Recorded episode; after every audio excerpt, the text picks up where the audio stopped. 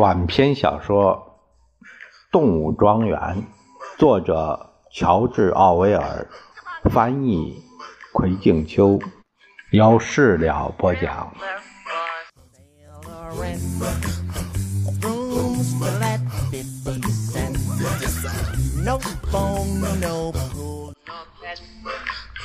第五章，随着冬天的临近。茉莉变得越来越让大家讨厌。他每天早上干活老是晚点而且为自己辩解的理由一直是他睡过头了。他会常常抱怨一些莫名其妙的病痛，不过他的胃口却是出奇的好。他会找出各种各样的借口逃避干活，跑到饮水池边，傻傻地站在那儿凝视着他自己水中的倒影。但还有一些谣言所涉及的问题，比这个还要严重一些。有一天，当茉莉摇摆着她的长尾巴，口中嚼着一根草根，愉快潇洒地闲逛在院子里的时候，苜蓿把她拉到一边。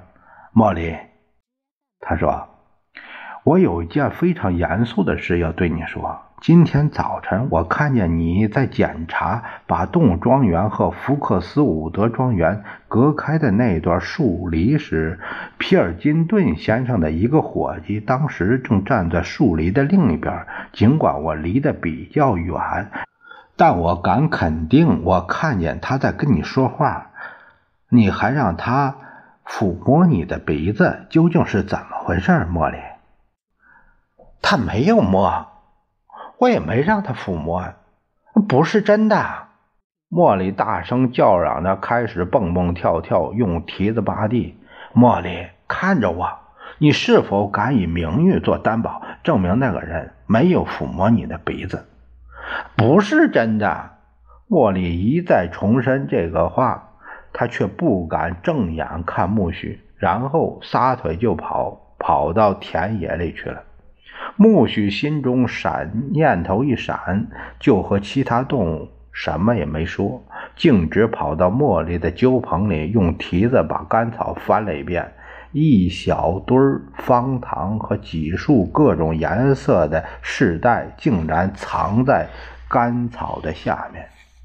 三天后，茉莉失踪了。好几个星期，有关他的行踪都是杳无音讯。后来，鸽子报告说，他们曾在威灵顿的另外一边看到过他。莫里当时正套着一辆双轮马车，那马车很漂亮，漆成黑红两色，停在一个酒吧外面。有个身穿格子马裤和高筒橡胶靴的。红脸胖子看起来像个酒吧的老板，正抚摸着他的鼻子，给他喂糖块。他的毛发新近才修剪过，额头还绑着鲜红的饰带。他看上去是一副洋洋自得的样子。鸽子如是说。动物们从那以后再也不提茉莉了。一月份的天气恶劣到了极点，泥土好像铁板一样，地里什么活也做不了。在大谷仓里已经召开了很多次会议，猪们忙于为下一季度的工作。在做规划，大家都已经接受，应该有明显比其他动物更聪明的猪们去解决事关庄园里大政方针的所有问题。虽然他们的决策只有通过大多数表决同意后才能生效，要不是雪球和拿破仑相互之间总是不停的争吵，所有的安排会进行的相当顺利。可是，在每一个可能发生分歧的地方，他们就没有不争论的。如果他们俩中有一个建议播种更大面积的大麦，另一个肯定要求播种更大面积的燕麦。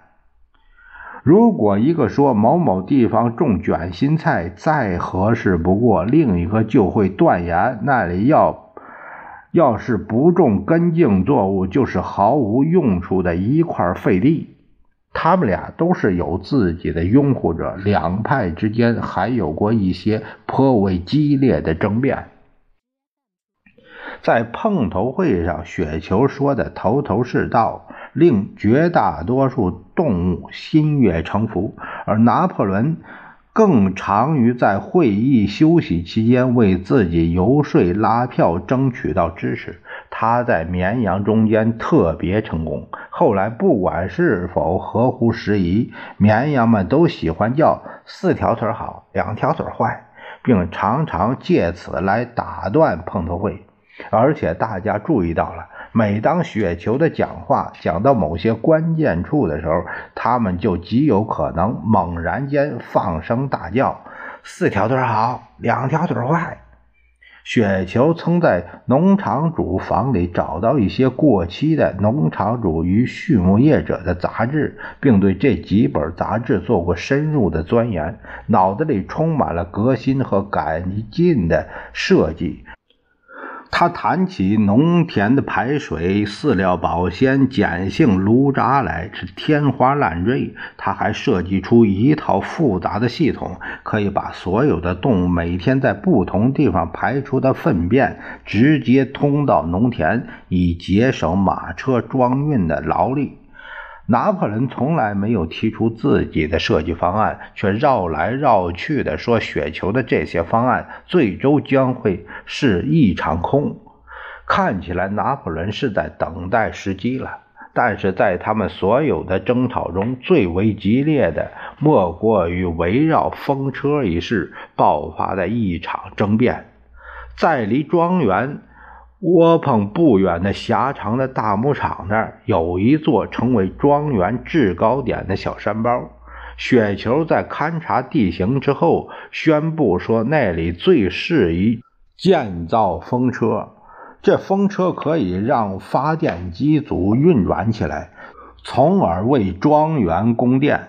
电能够为窝棚照明，并在冬天取暖，还可以带动圆锯、铡草机、甜菜切片机以及电动挤奶机。动物们此前还从来没有听说过任何这类新鲜事，因为这是一家老式的庄园，只有一些最原始的机械。当雪球有声有色地描绘关于那些神奇的机械。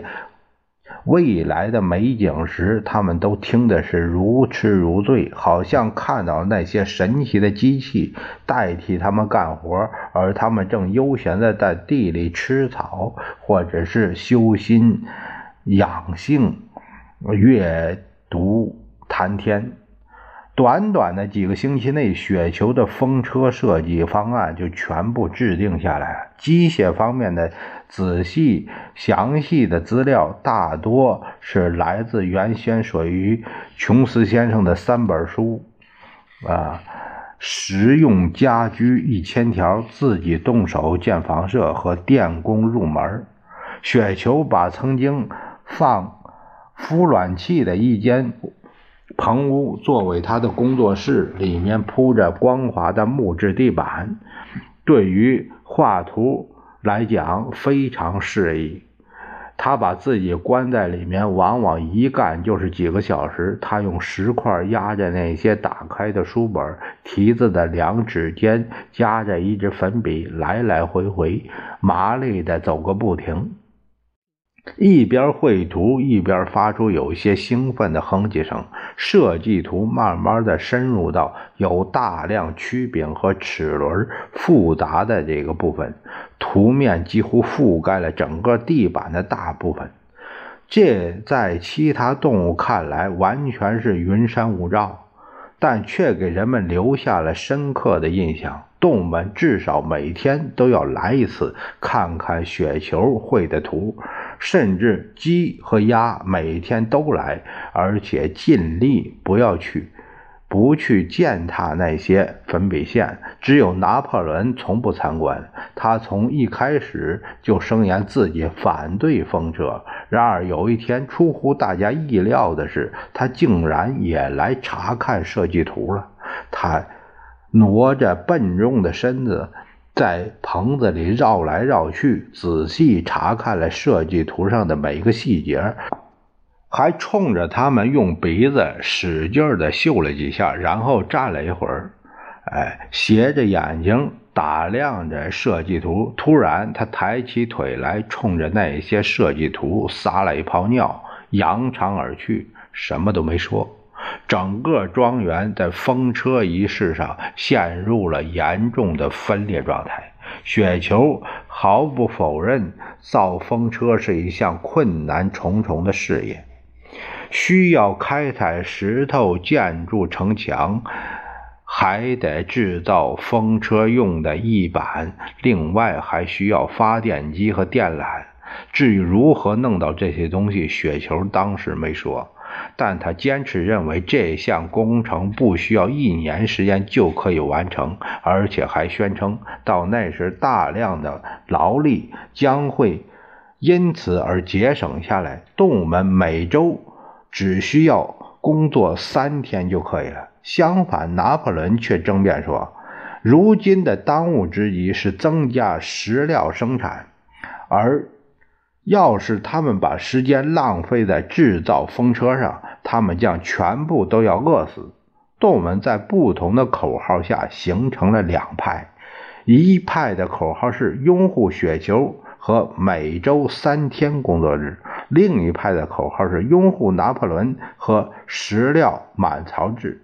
本杰明是唯一一个不属于任何一派的动物，既不相信食料会更加丰足，也不相信风车能节省劳力。他说：“有没有风车无所谓，日子会一如从前的继续过下去。也就是说，过得并不如意。除了围绕风车一事的争论之外，还存在着。”庄园的防御问题，尽管在牛棚战役中把那些人给击溃了，但是他们为了夺回庄园，并让琼斯先生复辟，完全有可能发动一次更为凶残的拼死进攻。那帮人也比以前更充分的理由来这样做。因为他们打了败仗的消息传遍了整个国家，致使附近很多庄园的动物比以前更加难以驾驭了。可是雪球和拿破仑一如既往的意见不一致。按照拿破仑的观点，动物们必须想方设法弄到武器，并自我训练学习使用；而按雪球的看法，他们应该放出。越来越多的鸽子煽动其他庄园的动物来造反。前者认为，假如不自卫，他们只有束手就擒的份儿；后者则认为，假如造反风起云涌，他们完全没有必要进行自卫。动物们先听了拿破仑的观点，又听了雪球的主张。竟然不能断定谁对谁错。事实上，他们发现此刻哪一位正在讲话，他们必定就会同意这一位的意见。那天终于到来了，雪球的蓝图设计出来了。在接下来的是那星期天的碰头会上，将要对要不要开工建造风车的议题进行表决。动物们在大谷仓的集合完毕。雪球站起来开始讲话，尽管时不时的被绵羊们咩咩的声音打断，还是摆出了一条条他拥护建造风车的缘由。接着，拿破仑站起来予以回击，他拐弯抹角地说：“风车纯属胡闹瞎胡搞。”他奉劝大家不要支持他。随即又重重重地坐了下去。他讲了几乎不到半分钟的时间，似乎对发言所产生的效果毫不在乎。雪球听他这么说，立即就跳了起来。他先喝令又要咩咩乱叫的绵羊们闭嘴，继而情绪激昂地陈述自己的意见。呼吁动物们支持建造风车。在这之前，动物们各支持一方，基本上是平均的分成两派。然而转眼之间，雪球出众的辩才就把他们说的服服帖帖。他用激情四射的语言描绘着一幅当动物们摆脱了又脏又累的劳动时，庄园所呈现的景象。他的想象力此时此刻早已经远远超出了铡草机和萝卜切片机。他说：“电不单……”能使脱粒机、篱笆、碾子、收割机、捆扎机一一运转起来，而且还能被把每一个灸棚提供电力、照明、冷热水以及电暖气等等。等他结束完自己演讲的时候，表决的态势已经是毫无悬念了。就在这个关键时刻，拿破仑抽身站起来，向雪球投去了奇怪的一瞥，发出了一声尖细的嚎叫。这嚎叫以前没有任何一个动物听过。这时，会场外传来了一阵毛骨悚然的狂叫声，紧接着，九条带着同事项圈强壮的狗朝大谷仓冲了过来，径直向雪球的身上扑了过去。雪球及时纵身一跃，逃离了自己所处的位置，才逃过了被那些。刚和利牙撕扯的一截，雪球一溜烟跑到门外，九条狗在后面紧追不舍。动物们惊愕的不知所措，全都是瞠目结舌。他们纷纷挤到门外，注视着这场追逐。雪球飞奔着，穿过通向大道的狭长的牧场。也只有猪才能这样没命的奔跑，但是那些狗近在咫尺。突然间，它滑倒了，眼看着被九条狗抓住，然而又重新爬起来，跑得比以前更快。这些狗又一次逼近上来，其中一条狗差点咬住雪球的尾巴，幸而雪球拼命地甩开尾巴，才及时逃脱。接着。又一个倾尽全力的冲刺，和狗就那么几英寸的距离，终于从树林中的一个豁口窜了出去，转瞬间就消失的无影无踪。动物们胆战心惊地爬回大谷仓，一个个都沉默不语。没过多久，那些狗又蹦跳着跑了回来。一开始，谁都猜想不出这些家伙是从哪儿来的。但这一问题很快就真相大白了，那正是拿破仑早先从他们母亲身边带走并偷偷的豢养的狗崽子。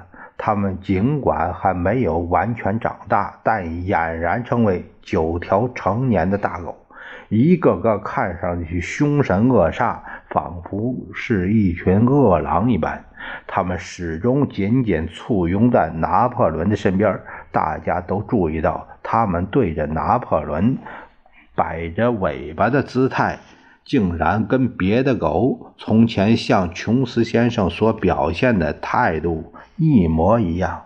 这时，拿破仑在狗的簇拥下登上了往日少校发表演讲的那个隆起的台子。他宣布，从今以后。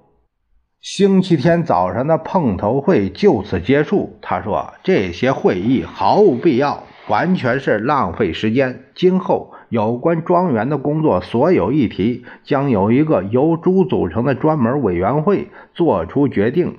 这个委员会由他亲自掌管。猪委员们将在私下碰头，然后再向他动物传达他们做出的决策。”动物们在星期天早晨仍要聚集在一起，向庄园的旗帜致敬，唱英格兰牲畜，并接受他们的下一周的工作任务。但从此以后就再没有什么辩论了。尽管雪球遭到驱逐已经给他们带来了不小的震撼，但他们为刚才宣布那些决定更是感到惊愕不已。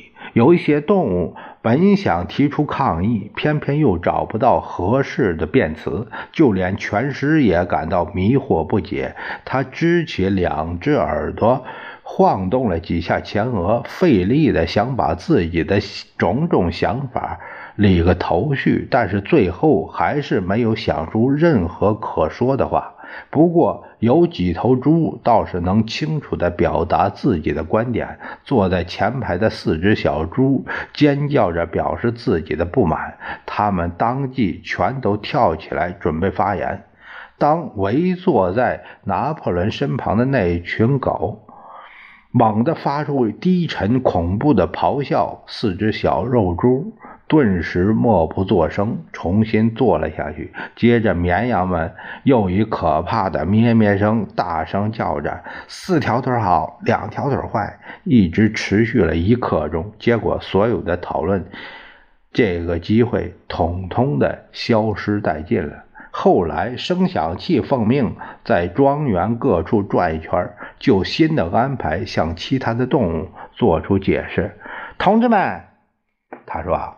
拿破仑同志承担了这些额外的劳动，我相信在这儿每一位动物都会对所有的牺牲做出高度评价的。同志们，不要想当然的认为当领导是一种享受，恰恰相反，这是一份深远的、沉甸甸的责任。没有谁能比拿破仑同志更坚定地相信所有动物一律平等。他也非常希望让你们自己为自己做主。可是，万一你们做出了错误的决策，同志们，我们的境况将会怎样呢？假设你们决定从雪球的风车白日梦走，会怎么样？雪球这家伙，就我们所知，比一个罪犯好不到哪去。他在牛棚战役中表现得很英勇。有个动物说。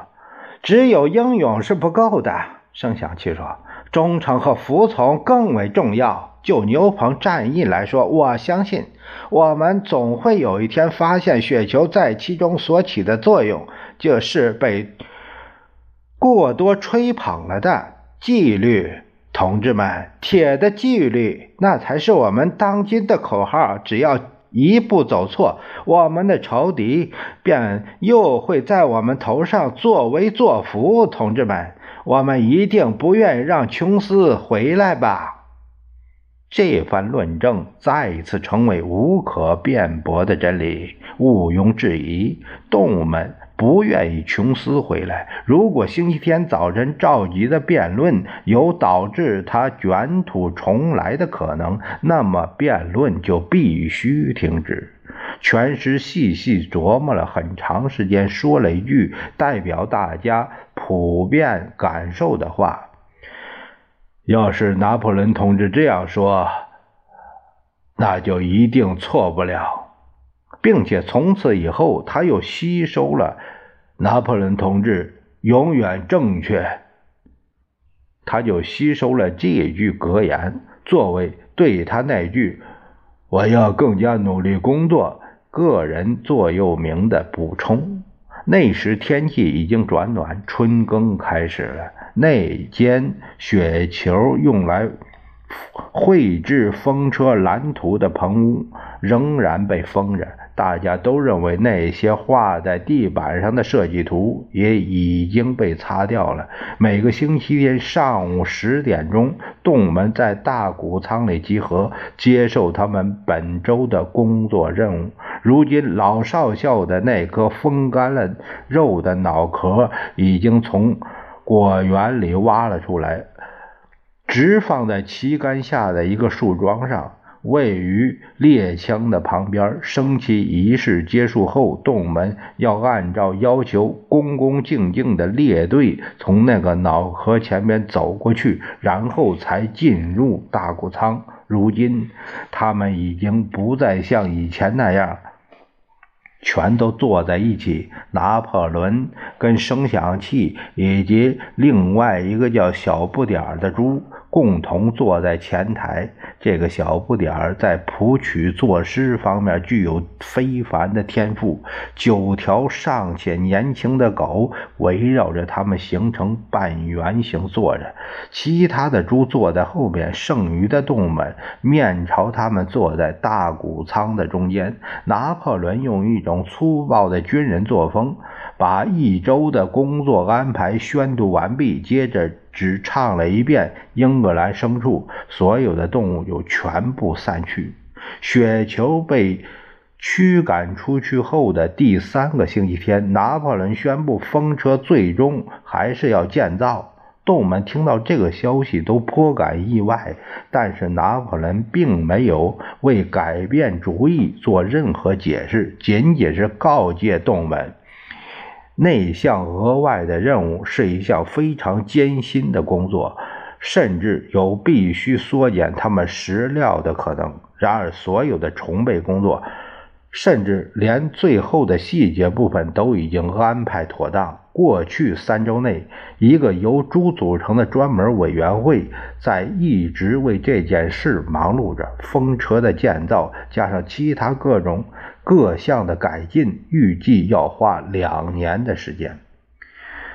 当天晚上，声响器私下对其他的动物透露，拿破仑从来没有真正反对过风车计划。相反，一开始正是他大力提倡建造风车，而雪球曾经画在孵卵棚地板上设计图，实际上是他从拿破仑的笔记中剽窃的。风车确实是拿破仑自己创造的。于是有动物问道：“为什么他原先如此强烈的反对造风车呢？”在这一点上，声响器显得十分狡猾。他说：“这正是拿破仑同志的精明之处。他看起来好像反对造风车，那纯粹是一种战术，目的在于把雪球驱赶出去。因为雪球是个危险的家伙，并且创造了恶劣的影响。既然出如今雪球已经逃走了，计划也就能够顺利进行，而不受他的干扰。”声响器强调，这就是所谓的策略。他一连重复了好几遍：“策略，同志们，策略。”同时绕着圈蹦蹦跳跳，尾巴随之灵巧地摆动着，并且伴随着欢快的笑声。动物们拿不准这些话的真正含义，但是声响器讲的却是那么富有说服力，加上。碰巧有三条狗待在他身边，又是那样令人惊恐的狂叫着，因此他们没有再进一步表示什么疑问，就认可了他的解释。